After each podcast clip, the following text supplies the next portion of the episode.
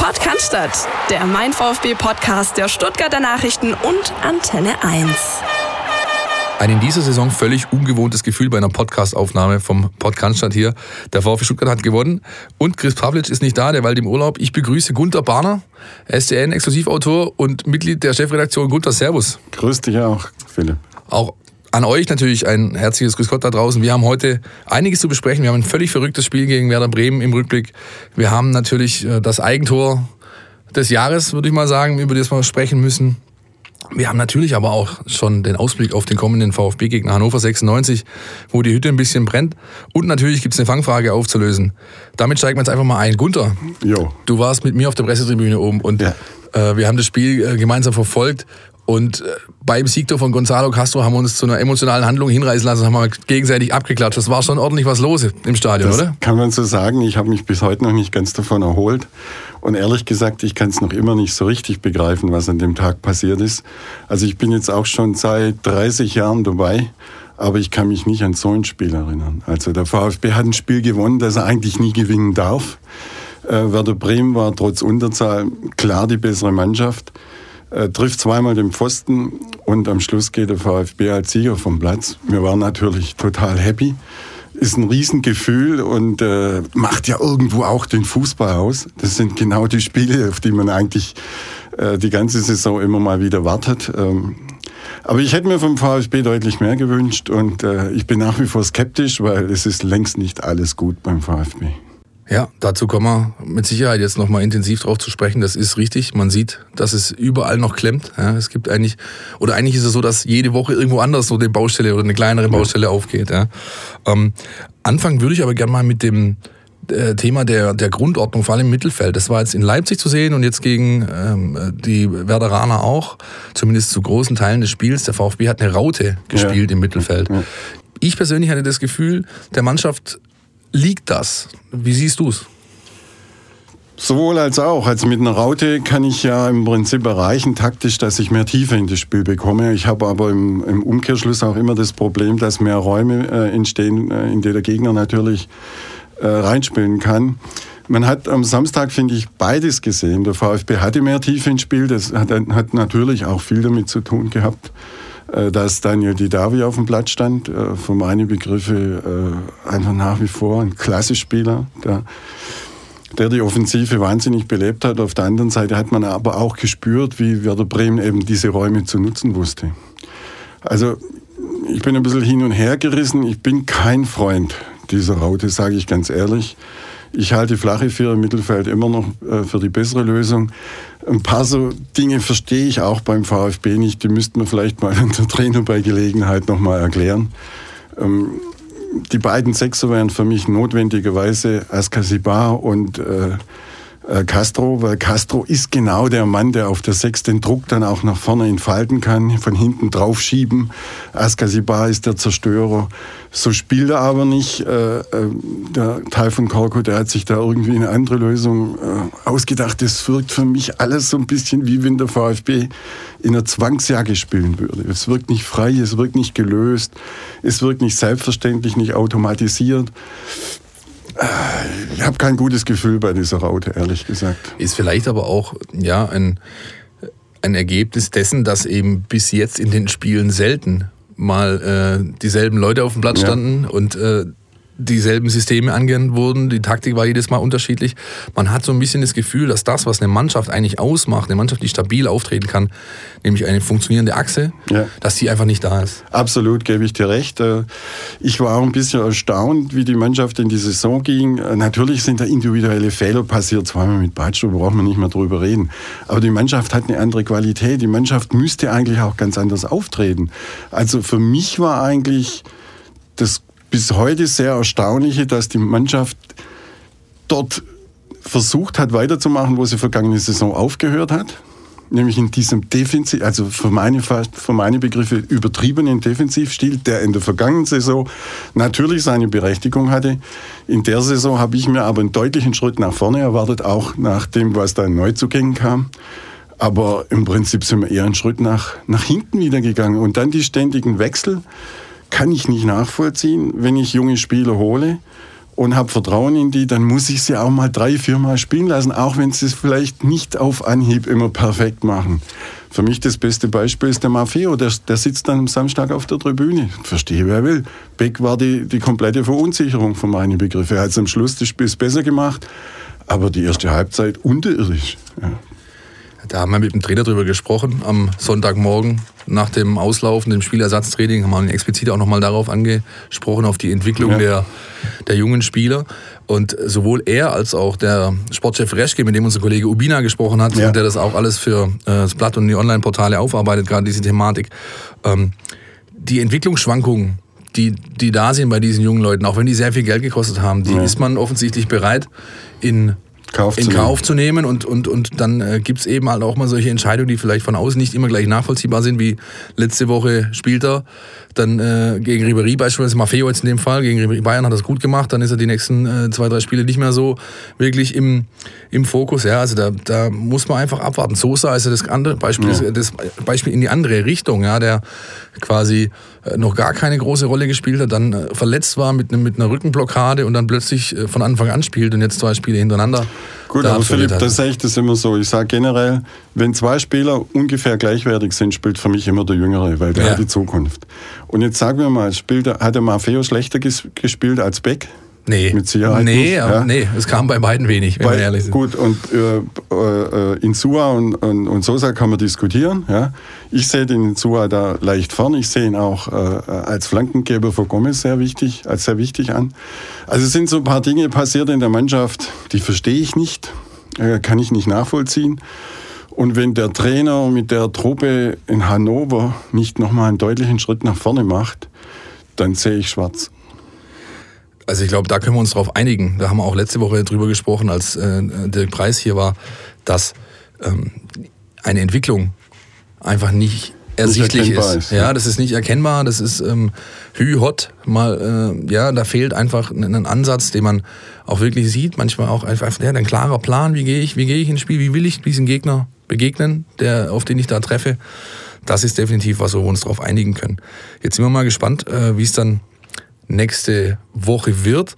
Zwei Leute fehlen, ja. nämlich Denis Aogo und Anastasius Donis, der Torschütze zum 1 zu 0. Das sind natürlich bittere Ausfälle jetzt in der Situation. Sicher stimmt. Äh, Donis tut richtig weh. Äh, mit seinem Tempo, das er ins Spiel bringt, ist er natürlich unheimlich wertvoll, zumal auswärts auch als Konterspieler. Aber äh, wir haben in dieser Mannschaft genügend Spieler, auch in, in, in unser Neuzugang, äh, der am Samstag alles so ziemlich versiebt hat, was ihm über den Weg gelaufen ist, dem musste das Vertrauen geben. Und dann spiele ich mal 4-4-2 wieder. Warum denn nicht? Kann doch funktionieren, aber ständig diese Hin- und Herwechsel, den Donis zum Beispiel dann gegen Bayern auszuwechseln, da bringst du das Publikum gegen dich auf. Er nimmt das Publikum auch nicht mit, wenn er so Fußball spielt wie am Samstag. Natürlich sind dann Dinge eingetreten, die so, dann Emotionen pur geschaffen haben, aber nicht über das Spiel vom VfB, sondern nur über die Geschehnisse, die, äh, die da äh, sich ereignet haben. Das, das ist mir einfach zu wenig. Das ist nicht der VfB, den wir uns wünschen in dieser Saison. Ähm, Aogo lässt sich ersetzen über Castro. Würde ich sowieso machen auf diese, diese Doppelsechs. Das wäre eigentlich meine Doppelsechs. Askasibar und Castro, Castro mit der, mit der leicht offensiveren Ausrichtung, den Druck nach, von hinten nach vorne zu schieben und das Tempo mit ins Spiel zu bringen, das kann er, wenn er, wenn er darf und wenn er, wenn er soll. Ja. Aber das muss ich dann auch wollen. So, und äh, dann ist mir so um die Mannschaft nicht bang, aber dann muss ich das auch mal durchziehen und nicht ständig bei jeder Kleinigkeit sofort wieder wechseln. Also so generell könnte man ein bisschen das Gefühl haben, mit Hannes Wolf hat man einen Trainer, äh, der die Jungen ja, bevorzugt hat. Und jetzt haben wir einen Trainer, äh, der, der die Älteren bevorzugt und die Jungen eher so ein bisschen nach hinten schiebt. Verstehe nicht so richtig. Er wird mindestens noch eine Chance bekommen, äh, das zu beweisen. Sprechen wir gleich nachher drüber, über, den, über das äh, anstehende Spiel an der Leine bei Hannover 96. Zuvor möchte ich aber noch kurz ähm, auf eine der Szenen eingehen, die sich, glaube ich, in jedem Bundesliga-Jahresrückblick wiederfinden von dieser Saison. Nämlich das Eigentor äh, Kombination eigentlich Borna Sosa, Ron Robert Zieler. Da hören wir jetzt aber erstmal rein in den Querpass. Der Kommentar aus unserer Redaktion. Ja, will der VfB sich stabilisieren und weiter nach oben klettern in der Bundesliga, dann kommt es natürlich auch darauf an, dass er einen Torhüter im Kasten stehen hat, der ein echter Rückhalt ist. Das ist Ron-Robert Zieler gewesen, vor allem in der vergangenen Saison. Da gab es im Prinzip kaum Spiele, wo man sagen konnte, der hat, hat er Mitschuld an Toren. Es gab mal ein Spiel in Mainz, äh, wo er nicht gut aussah bei Schneeregen und tiefem Boden. Ansonsten wirklich ein sicherer Rückhalt. Zuletzt äh, war es so ein bisschen eine Achterbahnfahrt vom, vom Keeper. Der Weltmeister wurde 2014, damals im Kader stand, hat äh, eine Riesenpartie gemacht im Heimspiel gegen Fortuna Düsseldorf, wo er wirklich zahlreiche richtig gute Chancen zunichte gemacht hat des Aufsteigers. Hatte davor aber in Freiburg schon in bei den Gegentoren nicht optimal ausgesehen. Dann kam der Patzer in Leipzig und dann eben das kuriose Tor äh, nach dem Einwurf von Borna Sosa nun gegen Werder Bremen. Ähm, deshalb wird man natürlich auch auf Ron-Robert Zieler ein bisschen genauer schauen in den kommenden Wochen, in den kommenden Spielen, auch jetzt schon in Hannover. Aber ich denke, so ein Slapstick-Tor ist besser, ein solches zu bekommen, wie immer wieder wirklich Wackel, Wackler zu zeigen. Deshalb ähm, nehme ich an, er kann mit dem Tor ganz gut umgehen. Das passiert vermutlich einmal in der Karriere. Äh, Oliver Reck ist ein paar Mal passiert sowas. Aber ansonsten gilt einmal so ein Glops, äh, so ein Tor, das äh, natürlich auch im Prinzip nicht mehr zu erklären ist im Nachhinein. Und dann wieder volle Konzentration. Ähm, ich traue dem Ron-Robert Ziel auf jeden Fall zu, dass er sich wieder absolut stabilisiert und der Rückhalt des VfB wird, der auch in der Vergangenheit äh, schon gewesen ist. Das war der Kommentar unserer Redaktion von Dirk Preis, dem Sportchef, dem Ressortchef von Stuttgarter Zeitung und Stuttgarter Nachrichten. Tja, Gunther, wie hast du denn die Szene gesehen? Fassungslos. Äh, ich, ich, wir saßen ja wirklich, wir saßen nebeneinander und haben uns beide, glaube ich, angeguckt, als wäre da irgend jetzt ein Film abgelaufen und wir konnten erstmal gar nicht verstehen, was eigentlich wirklich los war. Haben dann auf den Schiedsrichter geguckt, natürlich schon in der Hoffnung auch, dass Zieler vielleicht den Ball gar nicht berührt hat, aber man hat ja dann auch in den Zeitloben später gesehen, er hat ihn berührt. Ich hänge das nicht so hoch. Also solche Dinge passieren im Fußball. Ich habe das mit dem VfB auch schon mehrfach äh, erlebt und Dinge erlebt, äh, von denen äh, ich heute noch erzählen kann. Aber für mich ist der Ron-Robert Zieler völlig äh, da, da gibt es keinen Zweifel über den Torwart. Der hat jetzt natürlich in Leipzig das Ding, okay, aber da habe ich gesagt, Menschenskind, ein Torwart macht mal einen Fehler. Das ist der letzte Mann, der steht da hinten und wenn der einen kleinen Fehler macht, dann kann es klingeln. So. Aber wir müssen halt mal vorne auch die Tore schießen. So, und das haben wir in Leipzig nicht getan. Da hat man nicht mal eine richtige Torchance. Also lass den Torwart in Ruhe. Der, der hat äh, dem VfB schon derart oft den Hintern gerettet. Um den mache ich mir überhaupt keine Sorgen. Nee, nee. Gab es denn in deiner langen Karriere als VfB-Beobachter mal eine ähnliche Situation? Ja, ja, die gab es natürlich. Äh, ich habe, ich erinnere mich noch gut. Ich glaube, damals war ich äh, war elf Jahre alt oder so. Da ging ich mit dem äh, mit dem Vater eines guten Freundes, der ein großer VfB-Fan war, zum Auswärtsspiel nach Kaiserslautern. Es war furchtbar kalt, es, hat, äh, es lag ein bisschen Schnee und das kann ich mir auch noch erinnern, weil der Ball war damals schon irgendwie farbig rot, ja, signalrot. Und äh, es stand irgendwie so kurz vor Schluss 2 zu 2. Und wir hatten damals einen ganz großen Zauberer im Tor, der hieß Dieter Feller. Vielleicht können sich die Eltern noch daran erinnern. Ähm, der ging später, glaube ich, nach Österreich. Der stand im 16er äh, irgendwie ein bisschen unmotiviert rum und Willi Entenmann spielte den Ball zurück. Und wir haben alle gedacht, naja, okay, überhaupt kein Problem. Der hat, wollte das Ding mit der Sohle stoppen und es rutscht unten durch. Und jetzt kommt der Hit, der stand im 16er und guckt den Ball hinterher. Das ganze Stadion hat gebrüllt, renn, renn, renn. Aber der blieb einfach stehen. Das Ding war drin, der VfB hat 2 zu 3 verloren. Dieter Feller wird mir ewig in Erinnerung bleiben. Keine und, gute offenbar. Nein, nein. Und das zweite Hammertor äh, war, war mal, ich glaube, das war gegen Nürnberg. Da müsste ich jetzt mal, muss ich mal hören, das war klar irgendwann in den 80er Jahren. Erwin Hadewitz und Rainer Adrian. Der Ball äh, geht Richtung Tor, liegt ungefähr so einen halben Meter vor der Linie. Die beiden rennen zurück, wie, wie, wie von der Tarantel gestochen, rennen sich gegenseitig über den Haufen. Der Ball bleibt liegen und äh, ich glaube, der hieß Werner Dressel von, von Nürnberg haut das Ding dann über die Linie. Wir waren fassungslos.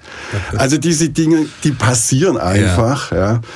Und die gehören zum Fußball und ich würde den Ron Robert Zieler jetzt nicht an dem Ding da irgendwie festnageln wollen. Das ist einfach blöd passiert. Äh, wir haben, äh, es hat hohen Unterhaltungswert, man kann lang drüber streiten und, und sich äh, herrlich dran auf äh, ergötzen, aber äh, das gehört zum Fußball und der, der wird noch viele gute Spiele für den VfB machen, da bin ich ganz, ganz sicher. Da teile ich deine Meinung, zudem sehe ich auch bei Sosa ein Stück weit Mitschuld, der sehen muss, dass so, sein Torhüter ja. da gerade nicht die absolute ja. Aufmerksamkeit auf die Situation hat. Andererseits muss, kann man auch sagen, äh, wenn du Ball Besitz in der eigenen Hälfte als Einwurf, dann muss ich als Torhüter mir nicht gerade die Stutzen richten. Also man kann ja. noch lange darüber diskutieren, es wird an vielen Stammtischen noch hoch und runter gehen mit Sicherheit. Das stimmt, Philipp. Nur was mir an dem Tor, also was mir nach dem Tor gut gefallen hat, war eben die Reaktion ja, der Mannschaft. Genau. Und äh, zum Beispiel Mario Gomez, wie der da Gas gegeben hat, kann man glaube ich auch an, das, an den Statistiken ein bisschen äh, ablesen. Laufleistung ja. für, für einen Stoßstürmer war ja, die Körpersprache, der hat alles gestimmt. Sowieso. Und das war schon was, was mir an, an, an der Mannschaft dann gut gefallen hat, dass ich sage, das war ein Ding, da hätte, hätten frühere VfB-Mannschaften wären dann, glaube ich, danach eingegangen. Hat auch der Trainer so gesehen, ja. explizit auch gelobt, dass die Mannschaft zum ersten Mal jetzt wirklich den, diesen nicht umgefallen ist im, im, ja. im Fußballersprech, sondern einfach dann ähm, ja, sich zusammen äh, am, am Schopfe quasi aus der Situation ja. rauszog. Äh, ganz, ganz wichtiger Punkt, glaube ich auch. Kann mental zumindest ein Dosenöffner sein für die, für die kommenden Wochen, wenn man eben nicht gleich wieder einen Dämpfer hinnimmt. Was mich noch bei der ganzen Situation unabhängig von Zielern, und im Gegentor, so ein bisschen, was mir noch so ein bisschen sauer aufstößt, in der, in der Rückrunde war der VfB kaum zu bezwingen defensiv. Ja, war eine, eine, hatte nach Bayern die meisten Clean Sheets, die meisten Spiele zu null. Mhm. Äh, die Abwehr war ein Bollwerk und in dieser Saison ist da einfach bis jetzt schon äh, so viel passiert, dass ich es allen wünsche, dass sie zu dieser Stabilität wieder zurückfinden, zumal wir einen Weltmeister da hinten drin stehen haben und mit Zieler auch einer, der zumindest damals im Kader war. Also da erhoffe ich mir einfach für die Zukunft, und gerade auch mit Blick auf äh, das Spiel jetzt in Hannover, dass es da ein bisschen stabiler zugeht. Was der VfB sich momentan an Gegentoren einfängt, ist äh, zu viel meiner, meiner ja, Ansicht nach. Klar. Das ist in, in, sich noch nicht so richtig stimmig. Man sieht es ja auch, wenn man von oben zuguckt. Da sind die Abstände mitunter zu groß. Die Laufwege sind nicht immer klar. Äh, auch in der Rückwärtsbewegung wird nicht immer schnell genug umgeschaltet. Dann entstehen eben die Räume, in, der Gegend, in die der Gegner rein kann. Und dann kommt noch das mangelnde Selbstbewusstsein dazu. Und das in der Summe ergibt dann natürlich schon ein bisschen ein wackeliges Konstrukt. Klar. Dieses Konstrukt muss jetzt am Wochenende bei Hannover 96 ran. Jo. Eine Mannschaft, der es ebenfalls äh, noch nicht allzu gut geht, zumindest was den Tabellenstand und den Punktestand auf dem Konto angeht. Wenn man da ein bisschen nach Hannover blickt, da rumort, ja, da, da meldet sich der Präsident, gut, der ist eh immer redselig zu Wort, äh, der Horst Held mahnt alle zur Ruhe, der ehemalige VfB-Spieler und Manager. Die Mannschaft äh, hat gegen Frankfurt eine also meines Erachtens nicht Bundesliga-würdige Leistung gezeigt. Ja. Trotz der Fünferkette hinten drin sind sie anfällig ohne Ende. Dann ist mit Füllkrug jetzt auch noch der, der torgefälligste Mann, den sie haben, äh, angeschlagen. Kapselverletzung ist noch nicht ganz klar, ob es für Samstag überhaupt für ihn reicht. Wie siehst du das Spiel? Wie siehst du den Gegner?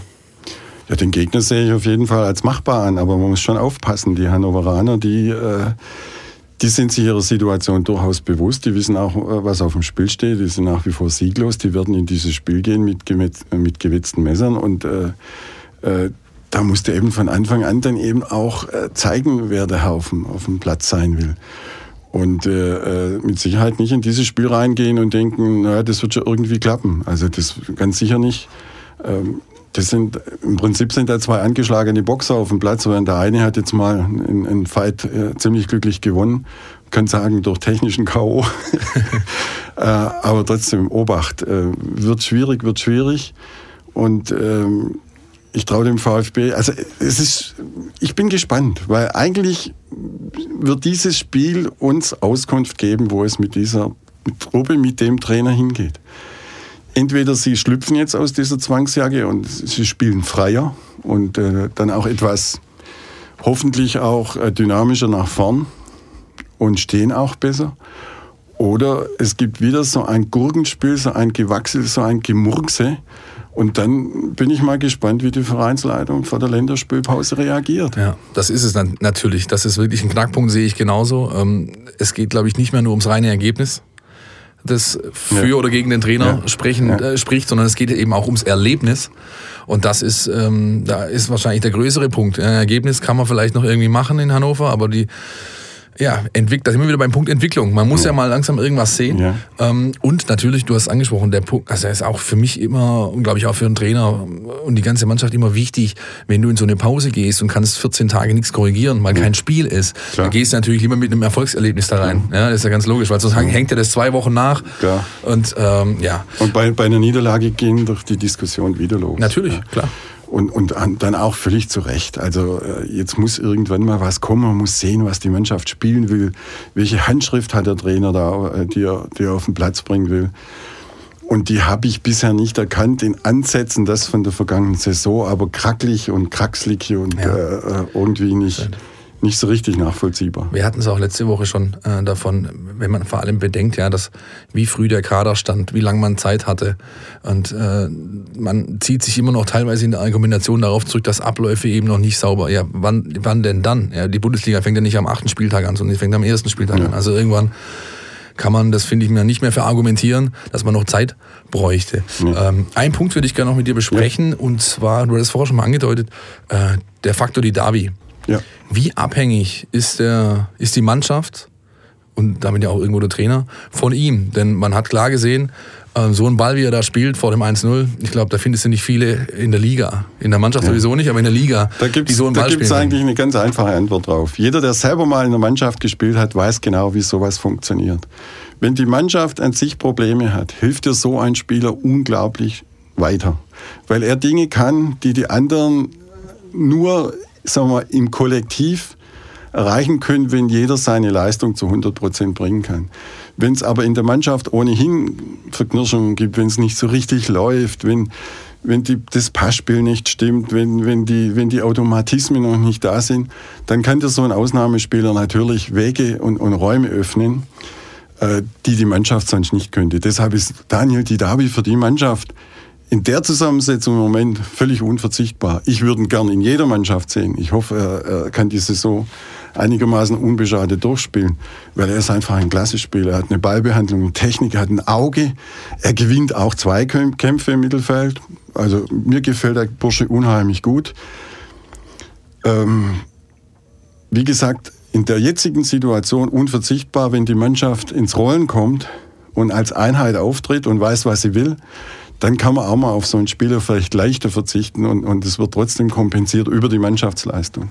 Ja, also das ist schon ähm, deutlich zu sehen gewesen, ja, ja. dass er einfach dem, dem Spiel eine andere Qualität gibt, ja, dass du auch einfach weißt, du kannst ihn halt auch mal unter Druck anspielen, der Ball ist nicht weg, so ist äh, all solche Dinge. Ja, ja, Und das hilft der Mannschaft in der jetzigen Verfassung äh, ganz besonders. Vielleicht noch äh, ein kleiner Gedankenaustausch zu Nico Gonzalez. Du hast ja. den Eingang, eingangs schon ja. angesprochen, ja. der viermal da alleine auf die Bude zuläuft. Eins macht, er wird abseits dann aberkannt, zu Recht auch. Ähm, äh, unglaublich rührende Szene nach Abpfiff, ähm, wie die Mannschaft emotional. mit ihm umgeht, wie die Fans mit ihm umgehen. Ähm, ja, wie siehst du ihn und äh, was denkst du, kann man da noch erwarten? Ja, das ist eine ver verflixt gute Frage. Äh, das habe ich mir nach dem Spiel natürlich, ging mir das auch durch den Kopf. Und äh, wenn du den VfB über viele Jahre begleitet hast, äh, siehst du ja immer so automatisch irgendwelche Parallelen. Äh, mir, ist, mir ist sofort eingefallen, oh Gott, Cyprian Marika, der Chancentod. Ne? Aber Gonzales ist ein ganz anderer Spieler. Und er hat auch einen anderen Background. Also ich mache mir bei dem Burschen zunächst mal eigentlich keine Sorgen. Er hat natürlich jetzt viel ver, äh, ver, ver, vergeben, das nagt am Selbstvertrauen. Aber er ist unheimlich, er wirkt auf mich unheimlich heiß. Er will unbedingt, er kommt in die Situation, er hat die Chancen und irgendwann macht er dann auch mal die Glocke. Wobei, Vorsicht, hat man bei Marika immer gesagt und der heutige Manager, der in Hannover wirkt, äh, wirkt äh, Horst Held hat ihn ja damals geholt und immer gesagt, ein Stürmer, der in Chancen kommt, wird irgendwann auch das Tor treffen. Bei Marika wurde er als eines Besseren belehrt. Also, äh, wobei, nochmal, Vorsicht, man kann die beiden äh, nicht vergleichen. Das sind nur Situa ja. Situationen, die ich vergleiche. Es, es, gab immer mal wieder äh, solche Stürmer, die man mit, mit viel Vorschusslorbeeren geholt hat und sich viel von ihnen versprochen hat. Auch ein weiter Blick zurück, Leo Bunk ja. sagt vielleicht noch äh, den Eltern was. Wieder die Gnade der frühen Geburt, so, da kann nach, ich nicht mitreden. Nach einer Saison war er wieder weg, war damals, glaube ich, sogar der Torschützenkönig der zweiten Liga, hat sich in der ersten Liga überhaupt nicht äh, zurechtgefunden. Bei Gonzales fällt mir noch was anderes ein. Also Giovanni Elber zum Beispiel, als der nach Stuttgart kam, damals aber aus der Schweiz, hat er annähernd eine Saison gebraucht, bis er hier ins Laufen kam. Also bis die Mannschaft sich auf ihn eingestellt hatte, bis er die Tempohärte der Liga erkannte, bis er auch die Ruhe am Ball hatte, um die Dinger zu verwerten. Also bei González sehe ich es auch so. Dem, dem muss man einfach die Chance geben, sich hier zu entfalten, zu entwickeln, sich zurechtzufinden. Und dann glaube ich, dass wir mit dem Burschen noch richtig viel Freude haben können. Haben wir ja eingangs drüber gesprochen. Ja. Geduld mit den jungen Leuten, ja. auch wenn sie viel Geld gekostet haben, Schwankungen sind immer drin, muss man einfach dann die Zeit der Entwicklung lassen. Und ich glaube, der Trainer wird in den kommenden Spielen auf ihn setzen, allein schon, weil die weil aus Mangel an Alternativen, ja, durch die zwei Verletzungen. Aber äh, was du gesagt hast, dieses ähm, dieses äh, ja, dass man also ich hatte das Gefühl, ähm, der will einfach, der will es jetzt mit aller Macht ja, unbedingt. Mit ja, und, und, mit dem Brecheisen, Kopf durch die Wand. Da hat er mich ein bisschen auch an den jungen Mario Gomez erinnert, der ja. auch so gespielt, der wollte mit aller Gewalt dieses Tor machen. Und da, wie gesagt, diese Ruhe, die wird er einfach, äh, die muss er sich erarbeiten. Das ist auch eine Frage der, der Erfahrung, der Lebenserfahrung, als auch der Matchpraxis. Ja. So ist es. Ähm, ich gehe davon aus, wir werden mit dem Jungen noch viel, viel Spaß haben. Da äh, sind wir, glaube ich, einer Meinung. Also Felix Magath hat mal den Kevin Korani wieder aus der ersten Mannschaft rausgenommen und hat ihn in die zweite Mannschaft geschickt. Das war nicht nur, weil er um die Häuser gezogen ist oder sonst was, sondern weil er gesagt hat, er braucht nur ein bisschen um sich zu entwickeln. Wenn ich den jetzt in jedem Spiel bringe, äh, schraubt er sich runter. Ja. Und da muss ein Trainer eben das Gefühl entwickeln, wie, wie baue ich den ein, wie bringe ich, in welchen Situationen bringe ich ihn, wie, wie, wie muss die Mannschaft auch auf ihn reagieren. Und da habe ich am Samstag eigentlich viele gute Dinge gesehen, sehe ich auch so, dass äh, die Jungs da super auf ihn reagiert haben, die Fans sowieso, die sind ja nach wie vor fantastisch, muss man wirklich sagen umso mehr hätten sie es verdient, dass jetzt mal wieder eine Mannschaft auf dem Platz steht, die sie auch im spielerisch dann mitnimmt. Ja, also das wird die große Aufgabe sein für alle. Ja. Für die Mannschaft, für das, für das, ähm, für das Umfeld, die Leute im Verein, aber natürlich auch für den Trainer. Umso, umso mehr wäre es zu hoffen, dass eben in Hannover jetzt endlich mal ein Schritt kommt. Wir werden es erleben. Ja. Wir werden nächste Woche drüber sprechen. Lass uns hier einfach mal einen Punkt machen. Ich denke, genau. wir haben das jetzt alles umfassend äh, aufgearbeitet. Ähm, von letzter Woche gibt es noch eine Fangfrage aufzulösen, die zwar nicht mit dem Gewinnspiel verbunden ist, aber dennoch möchte ich dazu ein paar Takte verlieren. Vielleicht weißt du auch die Frage, ich weiß nicht, ob du den Podcast letzte Woche gehört hast. Ähm, ich habe danach gefragt, der Taifun Korkut ist ja in Stuttgart geboren. Ja, und seine Eltern sind eins aus Izmir auf die Filtern gekommen. Die Wurzeln allerdings der Familie, die liegen nicht in der Türkei und auch nicht in den Filtern, sondern in einem anderen Land. Weißt du es? Kein Schimmer. Bulgarien. Okay. Die äh, Familie Korkut und, äh, hat den historischen Background, dass man zu einer Minderheit angehört, mhm. die in äh, man, man, nennt es die Balkan-Türken tatsächlich, ist, okay. ist, ist, äh, ist der Begriff. Und haben einige gewusst, einige uns auch angeschrieben. Herzlichen Dank dafür. Diese Woche machen wir keine Fangfrage, denn nächste Woche äh, ja, können wir euch ja nicht ins Stadion schicken. Es ist ja einfach kein Spiel. Dauert noch ein bisschen, bis es wieder die VIP-Karten von Krombacher äh, zu gewinnen gibt, die uns da freundlicherweise unterstützen. Nichtsdestotrotz möchte ich euch noch mit einem kleinen Hinweis entlassen. Und zwar am 19. Oktober, ist auch noch ein bisschen hin, aber vielleicht auch schon mal vormerken im Kalender. Das ist der Freitagabend, der Vorabend zum äh, vor dem Heimspiel gegen Borussia Dortmund. Da gibt's wieder unser Mein VfB Pubquiz. Wir treffen uns im Stuttgarter Süden bei Annas Treff. Äh, fünf Runden, ah, fünf Fragen, gibt was zu gewinnen dort auch. Äh, und ich hoffe einfach, dass möglichst viele vorbeikommen und da mit vielen VfB-Fans ähm, quizzen und einen schönen Abend haben. Gunther, ich danke dir herzlich. Ich danke dir. Hat Spaß, Spaß gemacht. gemacht ja. ja. absolut. War unterhaltsam. Und ähm, ja, gerne mehr solche Anekdoten. Ich glaube, du wirst noch das eine oder andere Mal hier ja, aufschlagen. Mir fällt, immer, mir fällt immer mal wieder was ein. Ja, ja. klar. Logisch. Wer so lange dabei ist, hat was zu erzählen. Das Eben. macht ja den Fußball aus. Eben, so sieht's aus. Herzlichen Dank an euch da draußen. Viele Grüße. Bis nächste Woche. Jo, viele Grüße auch von mir. Tschüss. Podcast, der Mein VfB Podcast der Stuttgarter Nachrichten und Antenne 1.